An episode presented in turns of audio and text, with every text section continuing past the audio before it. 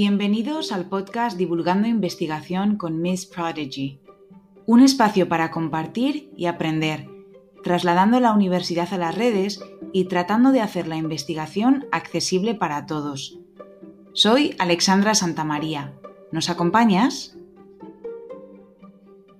Hoy tenemos el placer de divulgar investigación de la mano de Alfonso Araujo, Alfonso estudió ingeniería industrial y composición musical, entre otras muchas cosas, aunque como él mismo indica, es difícil e innecesario definir y encasillarle porque él es curioso por naturaleza. Actualmente dirige en China la Oficina de Transferencia de Tecnologías del Tecnológico de Monterrey y podemos leer sus artículos en su blog El Mundo es Extraño y también en su cuenta de Twitter. Es autor también del libro Contra la estupidez y otras reflexiones acerca de la condición humana. Antes de nada, eh, Alfonso, muchísimas gracias por aceptar nuestra invitación eh, y para nosotras es todo un placer que estés aquí hoy. Hola, ¿qué tal? Es un gusto estar aquí con ustedes hoy. Eh, bueno, pues no nos gustaría, como tú mismo indicas, encasillarte ni tampoco definirte, pero sí queremos que nuestros oyentes te conozcan un poco. ¿Quién es Alfonso? Pues creo que soy, eh, bueno, primero que nada, soy un mexicano que vive en China y pues soy una persona realmente, diría yo, muy afortunada que, puede hacer lo que, le apasiona. Y bueno, una de esas cosas es, la divulgación. Este, me habrás visto que eh, publico un poco acerca de ciencia y de matemáticas en el, en el sitio de Naucas. Eso, eso es lo que hago así en, por pasión. Y aquí en China, que tengo ya 20 años de estar eh, viviendo aquí, pues lo que hago es extender puentes entre, entre mi propio país, México, y este, este país tan inacabable que es China. En tu cuenta de Twitter eh, utilizas un hashtag eh, Ciencia para Todos, que es un poco también nuestro lema, ¿no? hacer la investigación accesible para todo el mundo. ¿Qué sentido le das tú a este, a este hashtag? Pues bueno, eh, lo de ciencia para todos es un, desde luego no, no es querer que todo el mundo sepa de mecánica de fluidos, más bien la, ciencia como, como, actitud, ¿sí? La, ciencia, yo creo lo que lo que yo quiero transmitir acerca de ella es lo importante de, la actitud científica, ¿no? Em, la curiosidad, primero que nada, eh, la crítica, o sea, un pensamiento crítico y escéptico, o sea, estar constantemente preguntando, y el tener una, eh, una mentalidad estructurada para poder, este, para poder encontrar las cosas que queremos. Entonces, son, yo creo que son esas tres, eh, esos tres elementos los, los, que constantemente estoy tratando de, comunicar, curiosidad, crítica y una estructuración del pensamiento.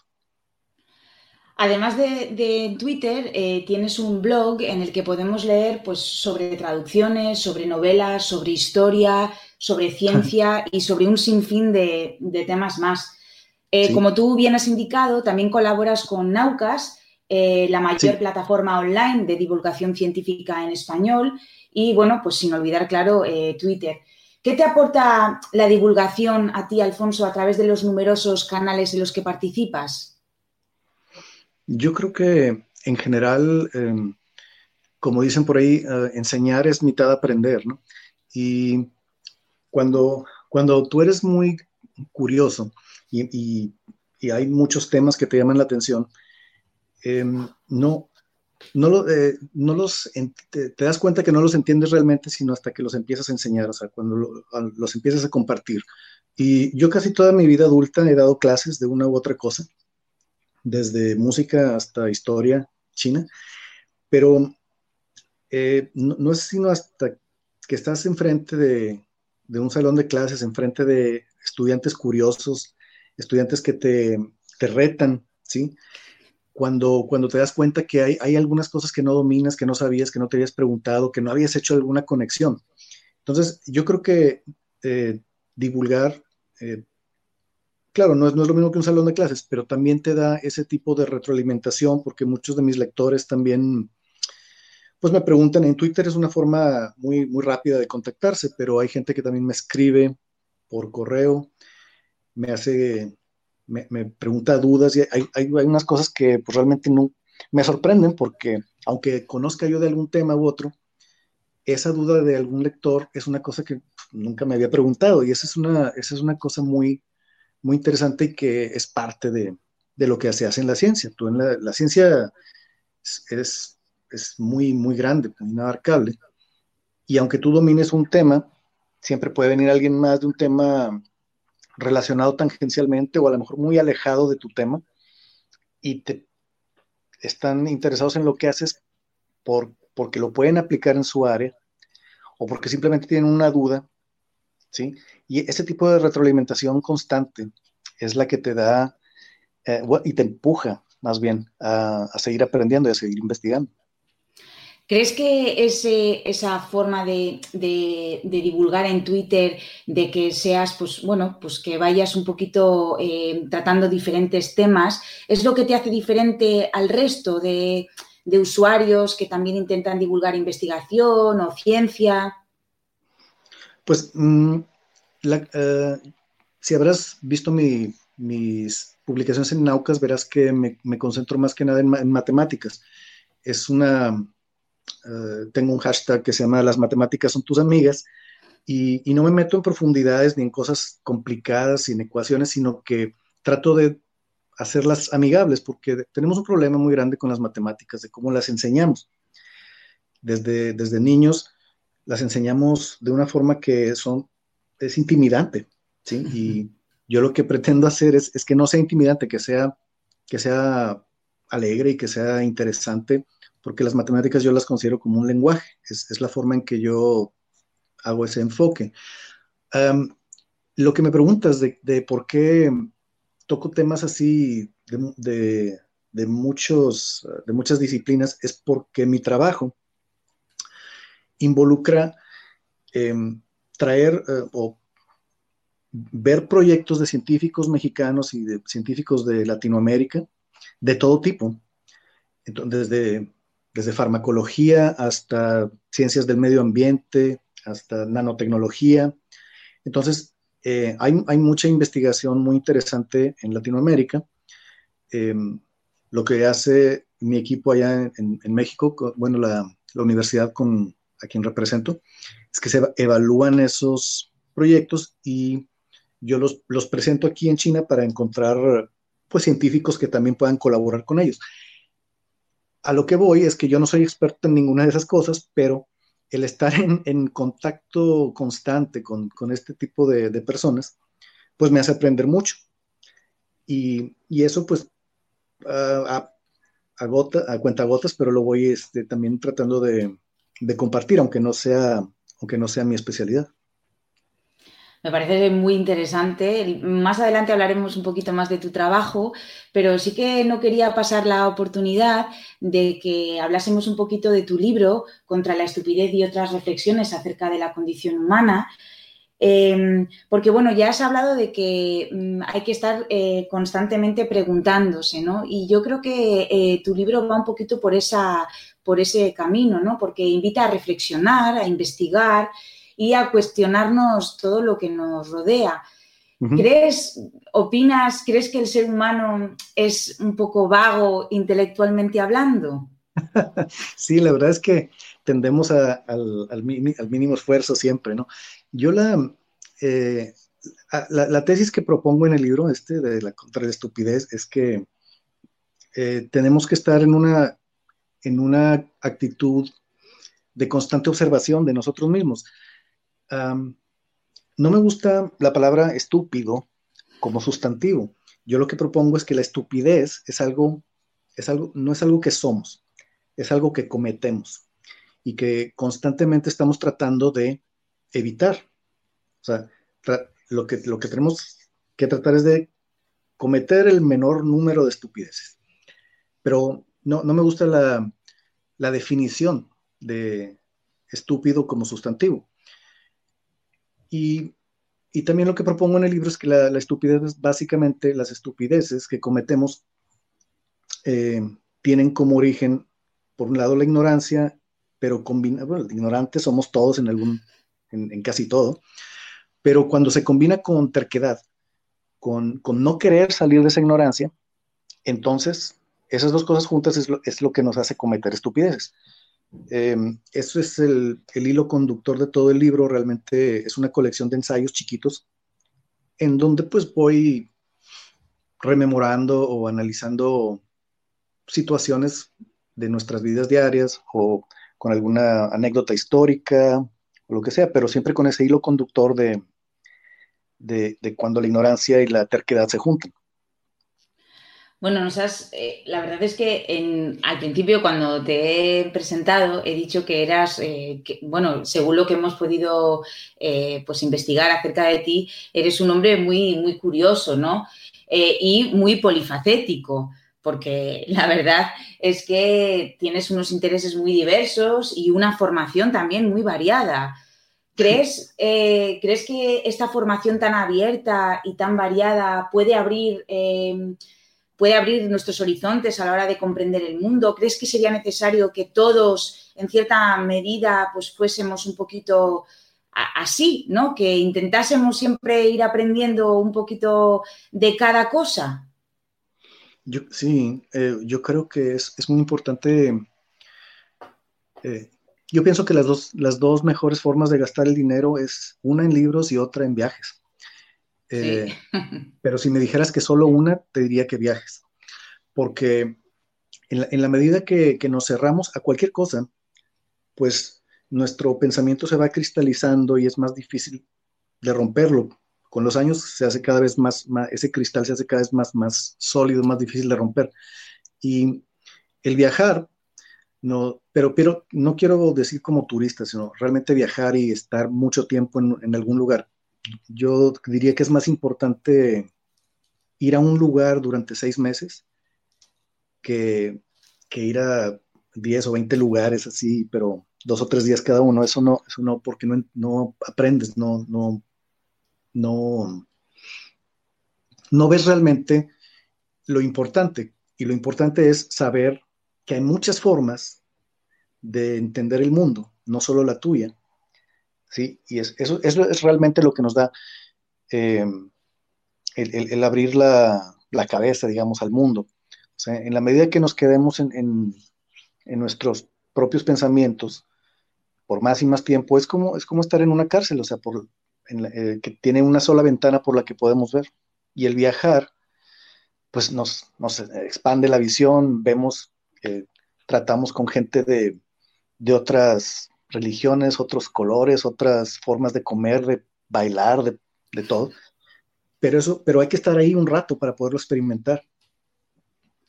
Sí, la verdad es que, bueno, me parece muy interesante y, y, y bueno, tú, tú, la verdad es que podríamos decir que eres eh, una persona que estudiaste ingeniería industrial y luego mmm, composición musical. Quiero decir que, que son casi como polos opuestos, ¿no? Entonces, eh, eso también llama la atención, ¿no? Cuando alguien lee tu, pues, pues tu biografía y, y, y todas las cosas que, que, haces, pues me parece que eso también es parte, además de viajar, eh, pues tener esa curiosidad, yo creo que es parte eh, muy importante de poder comprender eh, pues otras formas de pensar, ¿no? Yo creo que la, bueno, el, viajar como estamos discutiendo es, algo uh, que a mí me parece esencial. Y, y el, el, el, exponer, el estar constantemente expuesto a, a, manifestaciones artísticas de todo tipo, o sea, no importa que no puedas tocar un instrumento o pintar o esculpir, pero sí eh, la sensibilidad eh, artística es, es, es, igual de importante. Eh, como, como te digo, yo hablo mucho de música, de, perdón, de matemáticas como lenguaje. Y las matemáticas, eh, la gente que no, no las, uh, no las aprecia muy bien cree, puede pensar que es, es, algo así muy, muy estricto, muy rígido, pero realmente, en, en, cierto sentido sí lo es, porque tienes que seguir ciertos protocolos para escribirlas, pero en, en otro sentido se parece incluso a la poesía, porque necesitas mucha imaginación para poder construir cosas nuevas con lo que existe. O sea, en la poesía tú tienes palabras, tú tienes un vocabulario, y empiezas a hacer analogías, ¿sí? Nuevas. En las matemáticas tú también tienes un vocabulario. Tienes, este, en este caso no son palabras, sino números ecuaciones, que son relaciones. Y cuando puedes imaginar que esas cosas se pueden relacionar de formas nuevas y, dar un resultado nuevo que no conocías, algo que estaba ahí, en eso las, matemáticas son pues parecidas a la, poesía, en, el sentido de, de que se requiere inspiración para ver esas cosas nuevas, esas relaciones nuevas, esas analogías y llegar a un punto nuevo en el que la gente puede, digamos, inventas una metáfora que nadie había escuchado, ¿sí? Y esa metáfora se, puede, se, puede, se puede usar en otras, eh, otros matemáticos lo pueden usar en sus propios trabajos, igual que un poeta puede, puede haberle gustado la, una frase de un poeta antiguo y usarla, hacerla, hacerla propia. Y ya que estábamos antes hablando sobre los viajes y, bueno, sí, eh, sobre otras formas de pensar y la verdad es que me, mm, parece interesante cómo acaba un mexicano en, China. Sí, bueno, es una historia. pues mira, yo tenía, eh, cuando estaba muy, muy pequeño, mi padre llegó un día con un montón de libros, eran como 80 libros, para mí eran todos los libros del mundo. Y este, había muchos libros de historia y de geografía, entonces e, esos libros de, de las antiguas culturas como Egipto, la India y China, siempre me, fascinaron. Eh, más adelante, pues empecé a estudiar allá en México eh, artes marciales, mm, en específico Kung Fu, que, que es la que viene de China. Y, y, pues con el, con el tiempo dije, bueno, pues este, me puse a estudiar la, cultura y la historia un poquito más en serio y decidí venir para acá por seis meses, pues para ver qué había de este lado. Como hemos hablado antes, ¿no? Más de seis meses para, conocer un poquito más pues que visitando, ¿no? Pues es que lo que pasa es que a, los seis meses mi chino pues no era muy bueno. Dije, déjame, déjame quedarme un poquito más. Al año empezó a ser bueno, pero dije, pues si me regreso ahora se me va a olvidar todo así que déjeme quedarme un año más. Y luego al año, pues, me encontré un trabajo mejor y, así empezaron a pasar los años. Y ya llevas 20 años viviendo allí, ¿verdad? Sí, 20 años, sí. Madre mía. entre, tus, em, entre tu currículum hemos visto que has sido investigador visitante en el Centro Internacional Wan Lin Yan de Economía y de Finanzas. Eh, ¿Cuál era tu función en ese centro? ¿Qué es lo que hacías eh, allí? Bueno, en ese, en ese entonces lo que mm, yo tenía un, programa de, intercambio académico entre México y entre México y China, entonces venían muchos em, muchos estudiantes mexicanos a, pasarse un año o dos años aquí. Yo era su, digamos, su tutor y, pues yo les daba clase de, de historia eh, contemporánea, China. Pero eh, en, la universidad, pues me, pidieron que tuviera también estudios de eh, estudios mínimos de, la economía. Y entonces en, el centro, este de Wanliyan, estuve ahí también estudiando la, especializándome en, los temas de economía contemporánea de China. Para poder, o sea, era con el, con el objetivo de dar clases a extranjeros que es lo mismo que, por ejemplo, hemos podido ver en, la Universidad de Cheiyang, donde también ha sido profesor de economía e historia para extranjeros. Que eso me, ha llamado, me ha llamado mucho la atención, eso de, hacer la distinción de eh, profesor de economía e historia, eh, ¿era solo para extranjeros? Eh, quiero decir, ¿cómo, ¿cómo funciona eso? Para extranjeros, bueno, porque yo tenía muy buena relación ahí con la universidad y y ellos ya tenían, de hecho, mis alumnos venían y, tomaban clases no, no, solo de idioma, sino que también había profesores que les daban clases de, historia, de, digamos, un, poco de economía, pero muy por encima. Entonces, eh, llegamos a un acuerdo con la universidad de, eh, como yo tenía estos estudios, era más fácil para mí darles la, clase en, pues, en español, en, en, su propio idioma, aunque de repente también tenía otros alumnos Mm, se metía gente de Italia o de, España o así a las clases, pero básicamente era, era para darles un, ah, un poco más de profundidad a sus estudios, porque las clases básicas eran, eran eh, pues no muy, no abarcaban todos los temas que yo quería que abarcaran. ¿Y cuánto tiempo estuviste trabajando en esa universidad? Del 2005 al 2010, seis años. Mm. Y bueno, ya que hablamos de la universidad en China, la verdad es que siendo nosotras, bueno, y en mi caso siendo profesora de universidad aquí en España, pues eh, me llama la atención, me gustaría saber cómo es eh, trabajar en una universidad en China, si, eh, cómo funciona el sistema universitario allí. Ah, la verdad es que no, no, era yo un profesor de tiempo completo como seguramente lo eres tú, era yo, como diré, un yo, estaba solamente para darle clase a los, alumnos extranjeros, no, no como otros profesores este, extranjeros que de hecho dan clase a los alumnos chinos. ¿sí? Eso es, eh, para hacer eso lo tienes que hacer de tiempo completo.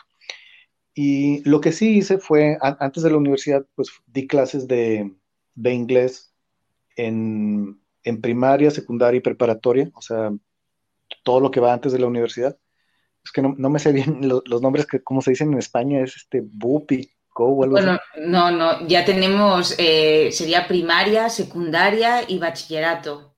Ah, sí. Sí. Pues yo estuve, estuve ahí y es un sistema muy, eh, muy eh, de muy alta disciplina, donde hacen un, un, énfasis muy grande en la, en, la, en la técnica, digamos, en la ciencia, desde primaria. Em, yo me acuerdo cuando, cuando daba clase en, una, en el bachillerato, pues como mi chino era muy limitado y, es, y vivía en un pueblo muy pequeño, en ese pueblo hablaban un dialecto que no es mandarín. Entonces yo al principio no, no, sabía ni siquiera reconocer entre dialecto y mandarín la diferencia. Y lo que hacía es que me metía a las clases, cualquier clase, de historia o de geografía o lo que fuera, solo con el para poder escuchar el mandarín.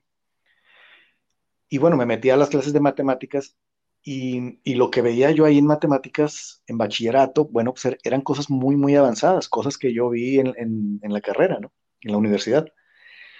Entonces, en, China se ha hecho mucho énfasis en, las última, en la última generación, los últimos 30 o 40 años, en, eh, en las ciencias duras. Entonces, uno lo puede ver hoy mismo desde, desde la primaria, que llevan matemáticas bastante, bastante avanzadas, incluso a los siete u ocho años. ¿sí? Eh, por un lado, e, eso es una cosa muy interesante. Y por otro, es que es muy, muy. Es, es, una carga de trabajo bastante, bastante pesada. ¿sí? Normalmente, la, el, horario normal es de las 8 a las 4. De las 8 a las 4, ahí comen. Y, y una cosa que es muy diferente de, México, por ejemplo, no, sé cómo será en España, pero el énfasis en la educación física también es muy, muy diferente. Hacen tres veces educación física cada día. Y además, además este, ven, ven deportes especiales como hacen equipos de béisbol o, cosas muy, muy especializadas como esgrima. Pero... Tres veces al día hacen, hacen educación física. Sí, sí, tres veces. Entonces, eso es una cosa muy diferente de, lo que, por ejemplo, yo veo en México. Tú me podrás decir a lo mejor en España, pero la educación física es, una cosa que a, la que hacen mucho énfasis y las matemáticas. y, la, eh, y, lo que se llama ahora STEM, ¿no? Las clases STEM. Y bueno, nosotros, claro, yo mm, también he sido profesora de, secundaria y de, bachiller, de bachillerato, pero eh, ahora mismo como eh, siendo profesora de universidad, pues eh, veo pues, el tipo de, docencia que nosotros tenemos y de investigación.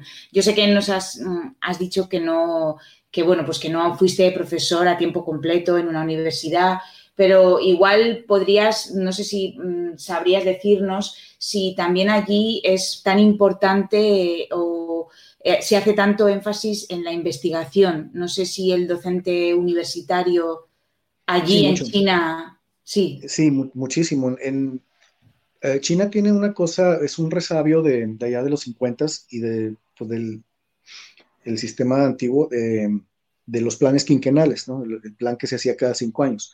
En aquel entonces era, era pues, dirigido por el Estado. Lo que se hace ahora es que cada cinco años el gobierno da como lineamientos, ¿sí? Como que son, estas son las altas prioridades que tenemos.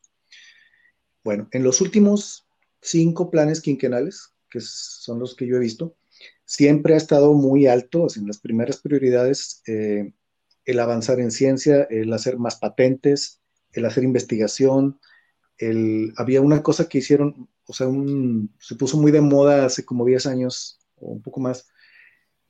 La idea es, ellos decían, queremos migrar de lo hecho en China a lo inventado en China. ¿Sí? Era una, y es una idea que ha seguido. Ahora, el, problema es que la población, bueno, pues es gigantesca. Eh, las universidades, pues obviamente no, no, no tienen la capacidad, eh, no hay suficientes, ¿no? Para, para, para una población tan grande. Y aunque sí se invierte muchísimo en investigación, eh, aún así hay, hay carencias y lo que, sea, lo que hace China es que invitan, aquí es donde entra mi trabajo, que invita a investigadores extranjeros para cooperar con los investigadores chinos. Em, el año pasado fue muy malo por, el, por la epidemia, por la, el, COVID, y pues realmente muy poca gente entró al país. Pero pues este año se quiere ver si pues recupera un poco eso. También están eh, aplicando las nuevas tecnologías de cosas virtuales y todo, pero a lo que voy es que sí hay cada vez más énfasis en la cooperación y eh, específicamente en, investigación y generación de patentes. Esto está muy relacionado con tu trabajo actual en, China, que es en la Oficina de Transferencia de Tecnologías del Tecnológico de Monterrey, eh, si no estoy, si no estamos equivocadas. Y imagino que eh, tu trabajo entonces consiste en Mm, habiendo pasado el filtro de, México, entiendo que luego vosotros traéis a las traéis a aquellos grupos aquí o conectáis a los grupos eh, de Latinoamérica con los de China. Sí, exacto. Sí, eh, ahí um, lo, que te digo de estos planes quinquenales es eh, la alta prioridad en la ciencia. Y dentro de eso hay alta alta prioridad de ciertos temas. Digamos, por ejemplo, mm, si, quieres venir a, o sea, China también eh, invita a muchas empresas, ¿no? A establecerse aquí. Pero pues, si quieres venir a, construir sillas o mesas, pues realmente no es muy interesante para ellos. puedes hacerlo, pero las altas prioridades son cosas de, punta como biotecnología, robótica, inteligencia artificial, ese tipo de cosas. Y em, pues México y otros países de Latinoamérica, eh, creo que, bueno, España también tenemos este problema crónico de, falta de inversión en, ciencia y tecnología. Entonces, pues es, un, es una forma de, de, poner juntas a personas que están haciendo investigación, pero que no, no la pueden escalar o no la pueden llevar al mercado muy fácilmente, con un lugar en donde hay avidez de, proyectos nuevos y de cooperación internacional. Sí, es como una inyección de, dinero, ¿no? Algo así, como si el dinero que no se tiene en un lado, pues eh, si al, otro país le parece interesante, pues invierte en ese proyecto o en esa idea. Eh, la verdad es que... Eh, ¿Y cuántos proyectos más o menos soléis conectar? o bueno, pues cada año analizamos docenas. Em, y bueno, es, que es, una cosa muy, es, muy interesante, es muy complicada también, porque como vemos proyectos de, muchos temas diferentes, un, proyecto, digamos, de, biotecnología es radicalmente diferente a un proyecto de, digamos, tecnología educativa. Entonces, eh, cada proyecto tiene, esto también es una cosa que me apasiona mucho porque cada en cada proyecto aprendes a manejar esa cosa en especial. Por ejemplo, en 2019 hicimos un proyecto con una universidad local eh, con una tecnología que se llama laboratorios remotos, que es para, para hacer laboratorios de, electrónica o de robótica en el que pueden tener acceso miles de personas al, mismo tiempo. Entonces, eh, eso se, empezó a usar aquí, están muy contentos, ya lo pusieron hasta en, Tibet, por ejemplo, en lugares así muy remotos como Tibet. Pero eso, es, eso que aprendimos en ese proyecto, pues es muy diferente a otro que, queremos hacer ahorita mismo, que es de sillas, em, sillas de ruedas inteligentes, que la puedes manejar con, con ondas cerebrales, por ejemplo. una cosa, radicalmente, es una cosa radicalmente diferente. Entonces, eh, pero en general son, son investigadores, eh, ingenieros, gente que crea tecnología y pues tratar de ponerlos con sus contrapartes. Podríamos decir que, de eso que hablábamos al principio, de que, eh, mm, de que hay curiosidad, que hay ideas, que hay innovación, ¿no? Sí, sí, sí. Y una cosa muy importante es que, por ejemplo, México es un, es un, es un lugar eh, complicado para desarrollar tecnologías nuevas. Es difícil entrar al mercado y crecer, o sea, se hace muy lentamente. Y en cambio, en un lugar como China, pues tienes acceso a un mercado que te permite crecer más rápido. Entonces, eso es muy interesante para, para la gente que desarrolla proyectos nuevos. Muchas de las cosas de las que estamos hablando y, tu trabajo, nosotros, bueno, a mí me, ha eh, recordado a, lo que es la transferencia, ¿no? Eh, nosotros aquí en España, cuando hablamos de transferencia de conocimiento o de tecnología, Hablamos de la transmisión del conocimiento científico que se genera en estas universidades y en estos centros de investigación y que luego llega a la sociedad, al tejido social y al productivo. Entonces, eh, a nosotros, eh, desde la universidad, también se nos exige eh, pues cierto grado de transferencia, ¿no? Saber llevar todo lo que nosotros hacemos a nivel universitario. En mi caso, bueno, yo no soy, eh, no eh, tengo ideas de como las sillas, esas de las que nos has hablado, y mi trabajo se centra más bien en cuestiones relacionadas con la traducción y, bueno, pues con la didáctica de las lenguas, etcétera, pero ¿Crees que eh, la transferencia, yo creo que sí, vamos, eh, según lo que nos has ido diciendo, es, es eh, enriquecedora? Sí, hay, hay, dos cosas. Una es, bueno, ciencia básica, en la que también pues nuestros países tienen, tienen problemas crónicos para, para invertir en ciencia básica. Y luego está pues la ciencia aplicada.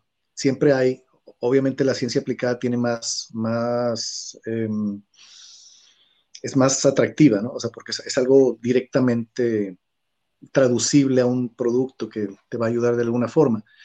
Pero bueno, aquí, aquí en China hay, hay eh, necesidad de ambas. Obviamente el, énfasis es en la ciencia aplicada, pero también hay muchos programas en los que, en los que vienen investigadores extranjeros y colaboran en cosas de ciencia básica, matemáticas, en física, en astronomía, así. Y bueno, mm, creo que también ha respondido a esta pregunta, pero eh, podríamos, eh, ¿se podría hacer más de lo que se está haciendo en la actualidad? Por la transferencia del conocimiento. Sí, bueno, claro. Bueno, igual desde China, en China están haciendo bien los deberes, pero igual en el resto de, de países, pues, o en España o en Latinoamérica, pues no es así. Yo creo que en los países este, hispanohablantes tenemos esta, esta asignatura pendiente, necesitamos convertir, necesitamos transformar todavía, necesitamos una, narrativa eh, que haga a la ciencia atractiva, no sé cómo decirlo, sexy, quizá, eh, porque es que China pasó, China pasó por un eh, periodo muy triste allá en los 50s y 60s en, en los que hubo convulsiones sociales, eh, rechazo a lo nuevo y hubo, una cosa que se hizo que se estancara durante un par de décadas. Pero pasando eso se dieron cuenta de que, bueno, pues la, técnica, la ciencia, el conocimiento era, era necesario. Se enfocaron mucho en eso y pues les ha funcionado realmente muy bien. Ahora todavía tienen mucho trabajo por hacer. Lo que pasa es que China, pues simplemente por sus dimensiones, eh, sus dimensiones físicas y sus dimensiones de población, pues tiene los problemas más grandes del mundo. O sea, es, la población más grande, pues son los problemas más grandes. Pero lo han estado, eh, lo han estado haciendo bien y han invertido, han, reconocido que es, es muy importante invertir en ciencia. En, en, los países hispanohablantes nos hemos tardado mucho en reconocerlo y aún reconociéndolo, la inversión es muy poca todavía. Eh, y sobre todo, lo que yo quisiera resaltar es que no hay una narrativa. En, China se cambió esa narrativa.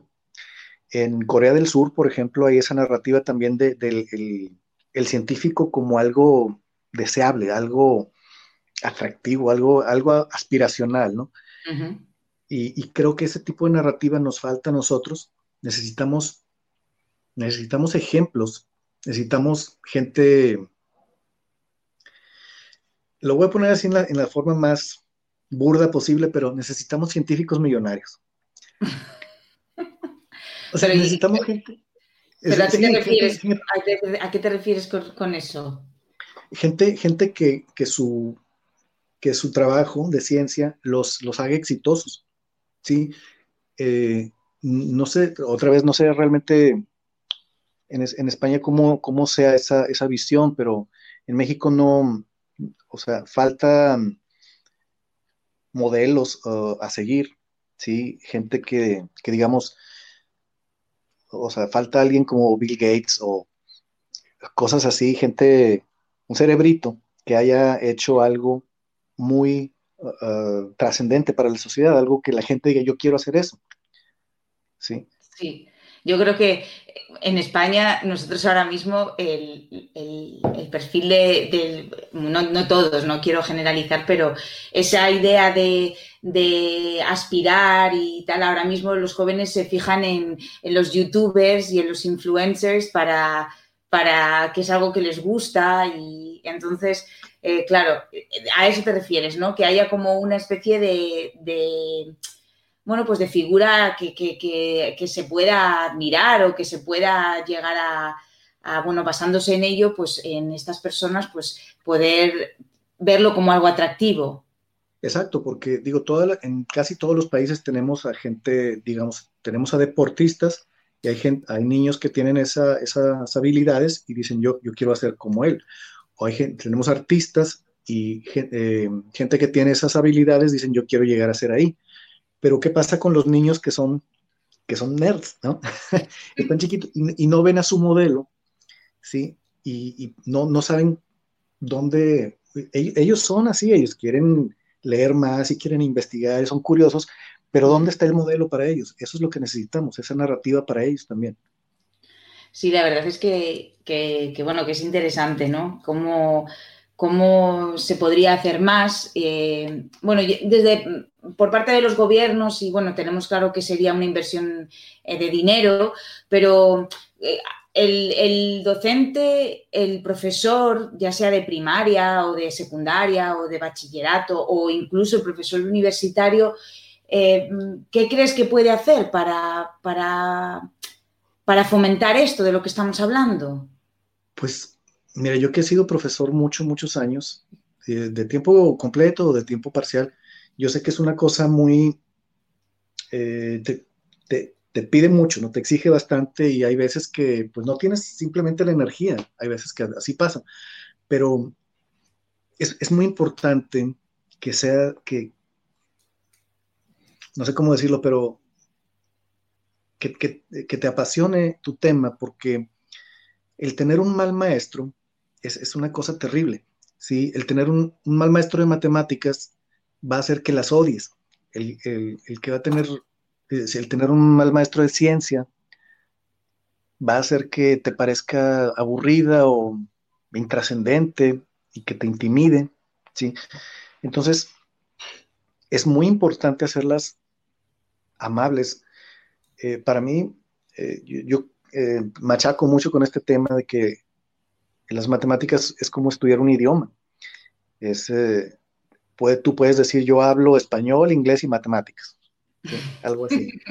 Y las matemáticas tienen poesía, tienen trabalenguas, tienen chistes, tienen todo lo que tiene un, lenguaje. Claro, no, no, es como un lenguaje natural, pero tienen todas esas cosas equivalentes. Y, en, la medida que, la gente, que el niño entienda eso y que lo hagas jugar, yo creo que no hay nada más importante que el juego para poder aprender mejor. Sí, como habíamos visto tanto con eh, nuestros anteriores invitados, con Anabel y con Juan, que también vinieron a nuestro podcast, estuvimos hablando de cómo hacerlo difícil, fácil, ¿no? Y de cómo pues las matemáticas, eh, todos si, si queremos, pues se nos dan bien, ¿no? Lo que pasa es que a veces se nos mete en la cabeza que no se nos dan bien y al final no, no parece que, que sacamos, bueno, pues que, que disfrutemos de ellas, ¿no? Al fin y al cabo. Yo creo, para mí es, un, es una cosa muy importante. Este, mi niña tiene ocho años y yo constantemente le, le, ayudo en su tarea de matemáticas y ella tiene mucha curiosidad. Y cuando, cuando tienes a un niño de siete u ocho años, te das cuenta realmente de lo que es difícil como concepto y lo que no es tan difícil. Y entonces te vas dando cuenta un poco de por qué eh, los, los, Mm, los defectos que tenemos al enseñar las matemáticas. Tú, por ejemplo, si piensas en una cosa como un factorial, este, hay una cosa en matemáticas que se llama un factorial, ¿no? que se escribe con un signo de admiración. Pues eso te parece algo, algo que pues ves hasta el bachillerato, ¿no? no lo ves antes de eso. O los logaritmos. Y así, entonces, eh, por ejemplo, mi niña el otro día encontró una calculadora científica y me dijo qué, son esas cosas, ¿no? Y me di cuenta que pues muchas de esas cosas se las puedo explicar sin problemas. O sea, un factorial se lo puedo explicar, un logaritmo se lo puedo explicar, una potencia y así. Y me doy cuenta, por ejemplo, un logaritmo natural, ese no se lo puedo explicar fácilmente. Entonces, te das cuenta de que, ok, esto, esto sí es más complicado, pero esto no. Y estar en, eh, yo creo que los, los, profesores que están en contacto con niños de menos de 11 años, tienen muchísimo que aportar al rediseño de cómo, cómo enseñamos las cosas, las, que son, las que se pueden eh, empezar a aprender más temprano y las que sí son más complicadas como concepto. Bueno, pues eh, Alfonso, eh, ¿cuánto tiempo más tienes pensado quedarte en China? Pues no lo sé porque apenas tengo, eh, con este proyecto de, transferencia de tecnología, tenemos dos años y medio, más o menos. Y pues es, una cosa de, mediano y largo plazo. Este, la ciencia, pues es, un, es una carrera de fondo. Eh, yo creo que todavía eh, tengo un montón de cosas por hacer aquí. no, y además me permite me permite contribuir a, lo que se está haciendo en, México, en ciencia, ¿no? no nada más en México, sino en algunos otros países de Latinoamérica. Em, quisiera adelantar que pronto también queremos invitar a España, ¿sí? Pero creo que estoy en un lugar muy, muy dinámico y muy interesante, que es, algo que, si la gente tiene la oportunidad debería de, darse el, tiempo de venir a visitar China. Creo que hay, muchas eh, conceptos erróneos acerca de lo que es China y como te digo, pues viajar es la forma más, eh, eh, pues la forma más vívida de, poder quitarte esas, esas cadenas mentales. Nos has adelantado que vais a empezar a trabajar con España. ¿Eso es así? Quiero decir, ¿vais a empezar o vais a tener en, vais a recibir proyectos de España? O... Sí, sí. Sí, pronto queremos empezar a, invitar a centros de investigación en España porque la, universidad con la que trabajo, el TEC de Monterrey, tiene, pues tiene una red de, digamos, de alianzas por todos lados y España es obviamente uno, uno de ellos, la madre patria. Entonces, eh, no sé si este mismo año, pero definitivamente sí. Pues estaremos muy al tanto a ver si nos podemos animar eh, y todos los que nos oyen igual les parece ah, muy interesante. La verdad es que, me parece muy interesante por tu parte porque creo que eres como el puente de unión entre, entre todos esos grupos eh, que no tienen esa financiación en Latinoamérica y se les da esa oportunidad en, China, lo cual es también gracias a ti. Así que me parece que haces un trabajo muy interesante y muy, no sé, muy en pro de la ciencia, ¿no? Ciencia para todos. Eso es. Pues nada, Alfonso, muchísimas gracias por este tiempo que nos has dedicado. Ha sido todo un placer y, nada, eh, te seguiremos en las redes. Muchas gracias. Gracias a ti, este, gracias por escuchar y espero pues en, otra ocasión poder tener eh, pues un poco más de tiempo para platicar. Te seguiremos la pista. Un abrazo. Hasta, pronto. Adiós. Esperamos que os haya gustado este episodio de Divulgando Investigación con Miss Prodigy. Hasta la próxima.